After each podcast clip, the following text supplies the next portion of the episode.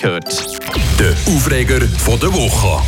Immer wieder werde ich von den Leuten gefragt, Philipp, was passiert eigentlich, wenn ein Morgenmoderator verpennt? Ja, und diese Woche, da wäre es tatsächlich einmal fast zu diesem Szenario gekommen. Ich denke, viele die machen es wahrscheinlich so wie ich, wenn es um einen Wecker geht.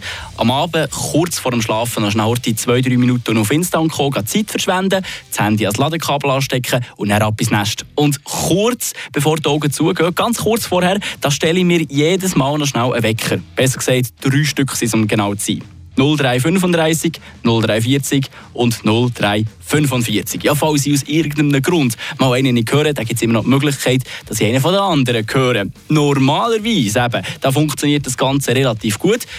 Bis auf letzten Donnerstag. Keine Ahnung wieso. Aber aufgewacht bin ich dann erst am 20 ab 4 wo mein Handy vibriert. Dank dem Joel, muss man sagen, wo man hat angerufen hat. Könnt euch ja vorstellen, wie es her ich im Stress war. Und lustigerweise, am Dienstag ist es genau gleich schon meiner Freundin passiert.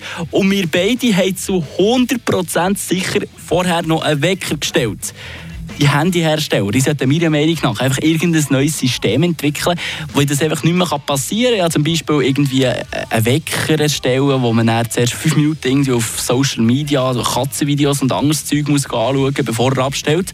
Und am besten, das sollte der Standardwecker auf allen Handys so tönen wie der von den drei Fragezeichen.